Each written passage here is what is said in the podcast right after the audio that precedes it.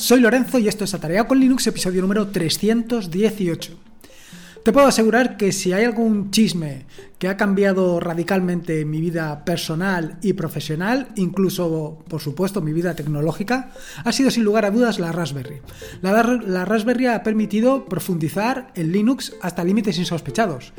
Está muy bien esto de utilizar única y exclusivamente el interfaz gráfico, pero en el momento en que empiezas a bajar a los subsuelos, en el momento en que empiezas a tocar eh, el fondo, en el momento en que empiezas a revisar cómo funciona la Raspberry, cómo funciona realmente tu entorno de escritorio, qué es lo que hay bajo el capot, en ese momento ves las cosas desde otro punto de vista. Eso de directamente con unas pocas instrucciones poder encender un LED o simplemente saber eh, cómo particionar directamente desde el escritorio o gestionar tu interfaz gráfica directamente desde la terminal o todo este tipo de cosas te hacen ver la situación te hace ver Linux desde un punto de vista completamente distinto, te lo puedo garantizar. En este sentido te quiero decir que te permite profundizar, sinceramente, te permite profundizar en todo lo que se refiere a Linux. Y por lo menos así lo he vivido yo durante estos años. Me ha permitido ver las cosas desde un punto de vista y ver todas las opciones y posibilidades de automatización que tienes. Todas las posibilidades de, con pocas líneas de, un script, poder eh, pues simplemente realizar backups, simplemente gestionar tu interfaz desde el propio terminal, vaya, eh, controlar el Bluetooth, controlar em, tus conexiones con las diferentes interfaces que tienes, en fin, que tienes ahí un abanico increíble de posibilidades. Y para esto, pues está muy bien quedarte, como te digo, en una interfaz gráfica, quedarte primero en el terminal, en el escritorio, pero cuando bajas, como te digo, al terminal, ves las cosas desde otro punto de vista. Cierto es que como muchas veces me han, recriminado, eh, no es necesario siempre recurrir al terminal, ni mucho menos. No es necesario. La verdad es que esto de recurrir al terminal es porque te da un punto de vista distinto, te permite controlar Linux como desde el fondo, desde... no sé cómo explicártelo. Pero no siempre tiene que ser así. No siempre estás con ganas de abrir un terminal, conectarte vía SSH a tu Raspberry, a un VPS, a tu máquina, a lo que tú quieras y empezar a escribir allí comandos. Hay veces que simplemente lo que quieres es, pues de un vistazo ver, pues eh, cómo se encuentra ese terminal, cómo se encuentra ese servidor, cómo se encuentra ese VPS, cómo se encuentra tu escritorio, cómo se encuentra tu máquina normal, simplemente de un vistazo.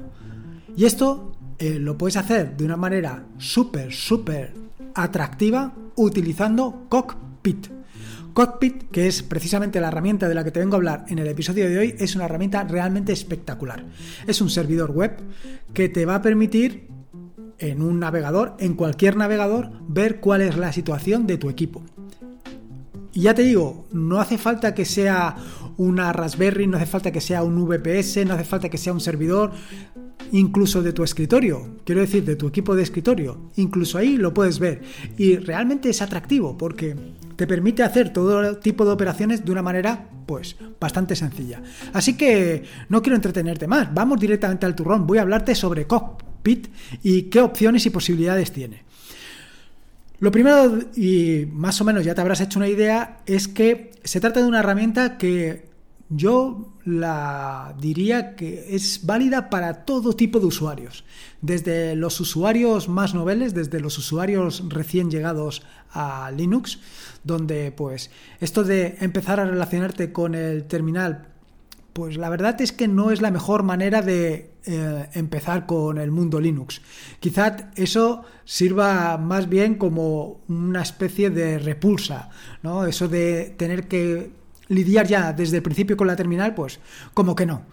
Pero con Cockpit ese problema no lo vas a tener porque una vez instalado te vas a conectar a él a través de una página web, a través de una web, simplemente con las instrucciones que te comentaré más adelante y lo vas a ver todo, lo vas a ver todo a golpe de vista, vaya, valga la redundancia, no vas a tener ningún problema.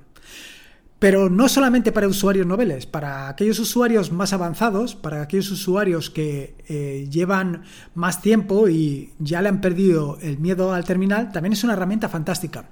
Y es una herramienta fantástica porque, como te digo, eh, de un solo vistazo vas a poder ver la situación por completo de tu VPS, Raspberry, sin ningún tipo de cortapisas, de una manera realmente sencilla. Pero no solamente te va a permitir ver lo que hay allí, sino que además te va a permitir gestionar determinados servicios, ver cuál ha sido la evolución, si hay problemas, si hay problemas en los logs, si incluso tienes que instalar o actualizar tu sistema, lo puedes hacer desde ahí. Además te da una información bastante fidedigna de la situación en la que se encuentra ese servidor. Pero no solamente es eso, no solamente es para los más avanzados, sino también para los administradores de sistemas. Y esto es ya, vaya, para los más expertos, porque simplemente conectándote, como te digo, a, una web, conectándote a una página web, tienes ahí todo. Tienes ahí los gráficos, los registros, la situación, el almacenamiento, em, ¿qué más te digo? Las redes, las distintas cuentas que tienes ahí a tu disposición, en fin, que lo tienes todo simplemente con una, una vista, simplemente a golpe de vista. Dicho esto, ¿cómo instalar Copkit? Cockpit. Es que me he equivocado ya dos o tres veces y no quiero que... De todas maneras, eh, recordarte que en las notas del podcast está puesto cockpit perfectamente y no vas a tener problemas a la hora de instalarlo, porque esto es lo siguiente que te quería decir. Una de las grandes ventajas que te ofrece Cockpit es que se encuentra en la mayoría de las distribuciones Linux, con lo cual la instalación es súper sencilla porque está en los repositorios oficiales. Así, para instalarla, por ejemplo, en Ubuntu es tan sencillo como un sudo apt install cockpit y a partir de ahí a correr, simplemente acceder y disfrutar. Y esa es la siguiente pregunta que te harás. Y dices, ostras, y entonces, una vez instalado, ¿cómo accedo a él? Bueno, pues desde tu equipo principal, desde cualquier equipo, simplemente es la IP 2.9090 y ya puedes acceder, ya tienes acceso directo. Ponte que sea o que pretendas acceder directamente desde tu máquina, pues entonces simplemente un localhost 2.9090 y ya puedes acceder. Y si vas a acceder a otro equipo, por ejemplo a tu Raspberry, que pongamos que es 192, 168, 2.132, por decirte un número, lo que puedes hacer, y te va a resultar muy cómodo, es configurarlo directamente en el etc host de tu máquina, en el etc host de tu equipo principal. Simplemente con ponerlo allí, con poner allí en el etc host de tu equipo principal eh, la IP, tal y como te lo he puesto además en las notas del, del podcast, seguido por, por ejemplo, Raspi 0, que es como lo tengo yo, ya puedes acceder. Simplemente es https dos puntos barra barra raspi 0 2.9090 y para adentro. Claro, Llegados a este punto, lo siguiente que te vas a preguntar es, bueno, sí, para adentro, pero, pero, pero, pero, pero, pero, ¿cómo entro? Pues simplemente con tus credenciales, con las credenciales con las que entras a tu Raspberry, a tu VPS, con las credenciales con que entras de forma habitual. Es decir, tan sencillo como poner tu nombre de usuario y tu contraseña. Y para adentro. En el caso de que sea una Raspberry y no hayas cambiado la contraseña, pi y la contraseña Raspberry Pi o Raspberry, ahora no recuerdo cuál es. Y ya estás dentro. La primera sorpresa que me llevé cuando entré es que eh, tienes ahí a golpe de vista una visión conjunta que te da pues información un poco de todo, de si el sistema está actualizado y si no está actualizado, si hay algún problema en tu sistema. Por ejemplo, yo cuando entré pues me llevé la desagradable sorpresa que habían un par de servicios que no estaban funcionando, que estaban caídos y no entendía por qué. Bueno, sí que lo entendía, porque se habían caído, efectivamente. Pero, ¿qué problema tienes cuando accedes directamente desde el terminal? Pues que no tienes esa visión global que te puede ofrecer Cockpit. En este sentido, claro, Cockpit lo que me vino a decir es, estos dos servicios están caídos. Siguiente paso, ¿qué es lo que hice? Pues como un poseso me lancé al terminal a reiniciar estos dos servicios, SystemCTL, Star eh, servicio 1 y SystemCTL Start servicio 2. Error, porque si tienes permisos de administrador, si tu usuario está en LTC SUBOS, lo puedes hacer directamente desde Cockpit. Simplemente te vas a la pestaña eh, correspondiente, a la pestaña de servicios, donde vas a encontrar todos los servicios listados, buscas aquel que por lo que sea está caído, lo seleccionas y allí te pondrá el estado del servicio, si se, em, si se inicia de forma automática o no, pero no solamente esto, sino que además tienes un sencillo eh, interruptor que te permite detener el servicio, reiniciarlo, em, deshabilitarlo por completo, en fin, que tienes ahí todas las posibilidades. Y todo esto sin necesidad de tocar el terminal para absolutamente nada. Vaya, una auténtica maravilla. Con lo cual, la siguiente vez que me encuentre con esto, no me voy a pensar ni dos veces eh, recurrir al terminal. Voy, vete corriendo, abre un terminal, eh, systemctl, estar nombre del servicio, cuando directamente con un interruptorazo, ¡pam!, lo tienes funcionando. Dicho esto, Todavía queda una agradable sorpresa. Bueno, quedan bastantes más, pero te va a quedar una agradable sorpresa. Ponte que por las circunstancias que seas, te has ido por ahí, te has ido de, de, comida, por ejemplo, y de repente, pues, eh, en tu Raspberry, por ejemplo, en tu servidor, tienes instalado un Wallabag, por decirte un servicio, o Navidrom, o cualquier otro servicio que te puedas imaginar vas a echar mano de ese servicio y ¡pam! Uy, ¿por qué no funciona? ¿Qué ha pasado? ¿Qué es lo que está sucediendo que no, no me funciona. Pues nada, lo primero que vas a hacer evidentemente es eh, meterte en cockpit y echar un vistazo, pero no lo tienes claro, no ves exactamente qué es lo que puede estar sucediendo. Y, ostras, te gustaría poder recurrir a un terminal, te, te, gustaría tener un terminal ahí al alcance de tus dedos, pues para hacer todo ese tipo de cosas que tanto te gustan. Bueno, pues no te equivoques, es que lo tienes, es que lo tienes ahí al alcance de tus dedos. Simplemente es en cockpit seleccionas la última de las opciones que tienes en la pestaña anfitrión, que se llama misteriosamente terminal, y tienes allí un terminal para empezar a escribir y a teclear como si no hubieran mañana, y con una respuesta y un funcionamiento realmente espectaculares. Vaya, básicamente es como si estuvieras directamente escribiendo en un terminal. Bueno, es que al final estás escribiendo en un terminal porque es un emulador de terminal, ¿qué te voy a decir yo? Así que, otra cuestión fantástica. Tienes ahí al alcance de tu mano un terminal que puedes ejecutar, por supuesto, desde el móvil. Puedes trabajar, al fin y al cabo, que es un navegador, desde el móvil. Porque otra de las características súper interesantes que tiene Cockpit es que es adaptativo. Quiero decir que si lo ves en el móvil, eh, todo lo que es cockpit se va a quedar reducido única y exclusivamente a la pantalla del móvil. No vas a tener parte de cockpit fuera del móvil. No, no, no, no. Queda todo dentro. Es lo que te digo, es adaptativo. E incluso, por supuesto, si giras el móvil y lo pones en horizontal, vas a poder trabajar con mucha más comodidad. Ya solamente te faltaría un teclado eh, que se pudiera conectar vía Bluetooth a tu móvil para empezar a teclear como si no hubiera mañana. ¿Y qué más cosas te ofrece el amigo Cockpit? Bueno, pues lo primero y nada más entrar vas a tener una visión conjunta, una visión conjunta donde te dice la salud de tu sistema y aquí te aparecerá, por ejemplo, si tienes algún servicio caído o si el sistema por lo que sea no está actualizado porque no has actualizado todas las opciones que tiene, no has actualizado todos los paquetes, en fin, que en los repositorios existen paquetes más avanzados de los que tú tienes. Por otro lado, también te muestra la utilización del sistema, tanto de CPU como de memoria, y una información general del sistema. Pero no solamente esto, por ejemplo, en la parte de la utilización tienes una opción para ver gráficos.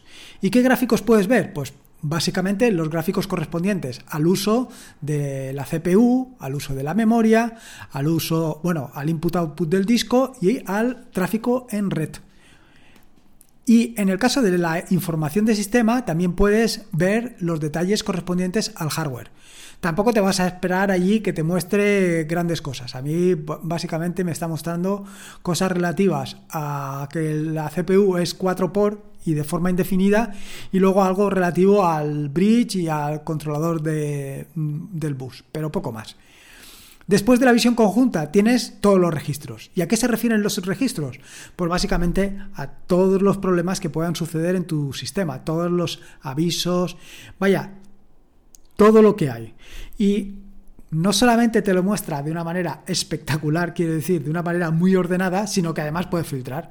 Normalmente te va a poner por defecto el día de hoy, pero puedes elegir, por ejemplo, que te muestre las últimas 24 horas o que te muestre los últimos 7 días o que elegir, por ejemplo, que solamente quieres ver las de emergencia o solamente las alerta arriba, es decir, puedes mostrar para que te muestre, para que te enseñe, valga la redundancia, eh, todas las severidades o que además te las ordene, te las ordene por ejemplo, lo más crítico arriba o lo más crítico abajo, o los avisos arriba o los avisos abajo.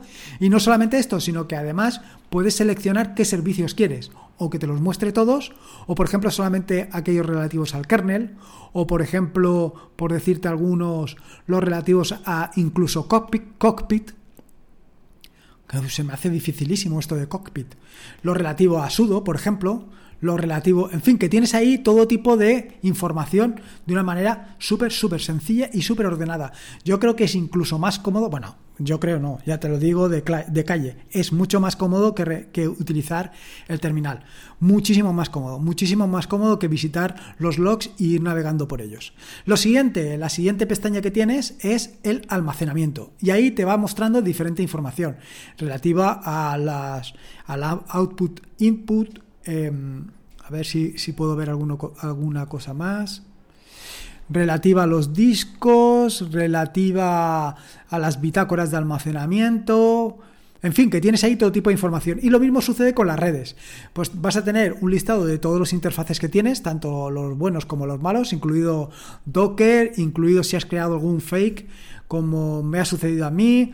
Y luego, pues el tema de activaciones, el tema de configuraciones, todo eso lo ves de un solo vistazo. Y por supuesto, el tema de las cuentas. Mm, te permite ver las distintas cuentas que tienes. Por ejemplo, yo ahora mismo tengo dos cuentas, eh, root y Ubuntu, porque la Raspberry que estoy utilizando para todo esto em, lo tengo instalado Ubuntu. Ubuntu sobre la Raspberry, pues bueno, pues me muestra que tengo dos usuarios, el usuario root y el usuario Ubuntu. Y para el usuario root, pues me dice si se puede acceder, si se puede cambiar la contraseña, si tengo llaves públicas autorizadas, y lo mismo para el usuario Ubuntu. Pero además me permite bloquear la cuenta, en fin, me permite hacer distintas cositas bastante interesantes. Pero mira, por ejemplo, tengo una llave autorizada para acceder directamente desde mi, desde mi máquina a este equipo. ¿Qué otra cosa puedo hacer yo aquí de interesante? A ver, un segundo que te voy a decir por qué. Ah, sí, se me olvidaba. También puedes crear una nueva cuenta y directamente desde aquí, directamente sin necesidad de recurrir de nuevo al terminal. ¿Qué más cosas? Pues los servicios. Esto ya te lo he contado anteriormente. Puedes ver un listado de todos los servicios que están funcionando. No solamente esto, sino también te muestra pues aquellos que han dejado de funcionar, todo el tema de sockets, temporizadores, en fin, todo lo que se refiere a SystemD y todos los servicios que hay habilitados por SystemD. Así, por ejemplo, cuando entré yo eran dos, creo que era el de... Mm, mm, ahora no me acuerdo cuáles eran los servicios que yo tenía. Bueno, no lo veo. Pero vaya, seleccionando cualquiera de ellos te va a decir tanto eh, si está funcionando como si se inicia automáticamente y el path en el que se encuentra para que en cualquier caso puedas trabajar sobre ellos si es que lo necesitas. Lo siguiente, eh, dentro de la pantalla principal es todo lo relativo a las actualizaciones de software, que te va a permitir no solamente actualizarlo, sino también, pues cuando quieras, realizar una comprobación relativamente rápida, vaya, lo rápido que sea el acceso de tu conexión a Internet y los servidores desde lo que estés mirando las actualizaciones. Luego también tienes opciones de aplicaciones, para ver aquellas aplicaciones que tengas ahí al alcance, incluso eh, instalarlas o desinstalarlas, y como te he dicho anteriormente, el terminal. Y luego otra pestaña adicional que es la pestaña de tablero. En esta pestaña de tablero, pues lo que tienes es acceso mm, básicamente a la información en modo de tiempo. De, o en modo temporal, en modo de gráfico, de la CPU, la memoria, el disco, y ahí puedes seleccionar ¿Qué es lo que quieres ver? Si quieres ver una hora, por ejemplo, si quieres ver cinco minutos, si quieres ver seis horas, por decirte algo, si quieres ver un día, una semana, seis horas, a ver, yo con seis horas, bueno, pues por aquí se van mostrando cositas. Como te digo, la CPU, la memoria, el uso de red, el uso de disco, todo esto se ve, vaya, básicamente de una forma muy, muy, muy sencilla. Dicho esto, eh, ahora te tengo que decir que no todo son buenas noticias. Y es que cuando yo empecé a utilizar esto, me llevé la desagradable sorpresa de que todo el tema de actualizaciones, incluso había un paquete que se podía instalar directamente desde Cockpit, que no me dejaba instalarlo porque eh, no se podía actualizar. Bueno, esto fue relativamente sencillo o no, de resolverlo. Y en las notas del podcast, de, nuevamente, de nuevo, en atareado.es barra podcast barra... Eh, ahora se me olvida el número. ¿En cuál estamos? En el 318, si no me equivoco. Sí. En el episodio número 318, es decir, atareado.es barra podcast barra 318, ves la resolución. Básicamente se trata de añadir una línea en un archivo que te dejo ahí. Reinicias, eso sí, reinicias no hace falta que reinicies, simplemente tienes que ejecutar una instrucción que te pongo también en las notas del podcast y esperar. Aquí te tengo que decir que yo me llevé un poco de miedo, un poco me entró ahí el tembleque porque aquello parecía que no se reiniciaba y me asusté un poco. Bueno, no te voy a engañar, me asusté bastante porque yo digo, esto no va a arrancar, eh, me voy a quedar aquí con las ganas de que arranque, esto va a ser un follón, pero no, a los, al minuto, a los dos minutos, con un poco de paciencia, me preguntó si quería dejar esto aplicado, lo dejé y perfectamente, funcionando sin ningún tipo de problemas. Así que ya tienes ahí la solución. Ya puedes esto hacerlo funcionar. Creo que también cuando encontré el problema también lo ponía para resolver en algún otro sitio. Pero bueno, tampoco es cuestión de esto. En fin, que como ves tienes aquí una estupenda herramienta, una fantástica herramienta que te va a dar pues más de un alegrón, porque como te digo, de un solo vistazo, de un solo vistazo tienes la información al alcance de tus ojitos todo tipo de información, vaya, toda la información que te he ido contando a lo largo del, del podcast la puedes ver y la puedes ver de una manera súper, súper sencilla. Así que yo te recomiendo que le pegues un vistazo. Instalarla, como te digo, es súper sencillo porque la vas a tener en los repositorios de, oficiales de tu distribución, con lo cual no, vaya, no tienes excusa para no instalarla. Y cuando la excusa, digo cuando la excuses, cuando la instales, creo que mm, no vas a encontrar excusa para no dejarla ahí mm, per secula seculorum, porque lo cierto es que es una maravilla, es una auténtica maravilla. No solamente es esto, sino que va para instalarla en cualquier otro eh, servidor, en cualquier otro, en, en otra máquina, si tienes varias Raspberries en todas las Raspberries, esa Raspberry que tienes metida en el cajón, solamente por probar cockpit vale la pena que la saques del cajón, la conectes y lo instales. Y bueno, te pasarás allí un par de horitas jugueteando con todos los gráficos y toda la información que te ofrece. Así que nada, esto es lo que te quería contar, te quería hablar sobre Cockpit y yo creo que ha quedado bastante bien. Eh, espero que te haya gustado este nuevo episodio del podcast y si puedes, ya sabes, te agradecería una valoración ya sea en iVoox o en Apple Podcast para dar a conocer este, este podcast y el proyecto atareado.es, porque al final, eh, cuanta más gente lo conozca, más gente va a poder disfrutar de Linux y herramientas tan fantásticas como Cockpit. Recordarte que este es un podcast de la red de podcast de sospechosos habituales, donde puedes encontrar fantásticos y maravillosos podcasts. Puedes suscribirte a la red de podcast de sospechosos habituales en fitpress.me barra sospechosos habituales. Y por último, y como te digo siempre, recordarte que la vida son dos días y uno ya ha pasado, así que disfruta como si no hubiera mañana y si puede ser con Linux y en este caso con Cockpit, mejor que mejor. Un saludo y nos escuchamos el próximo lunes.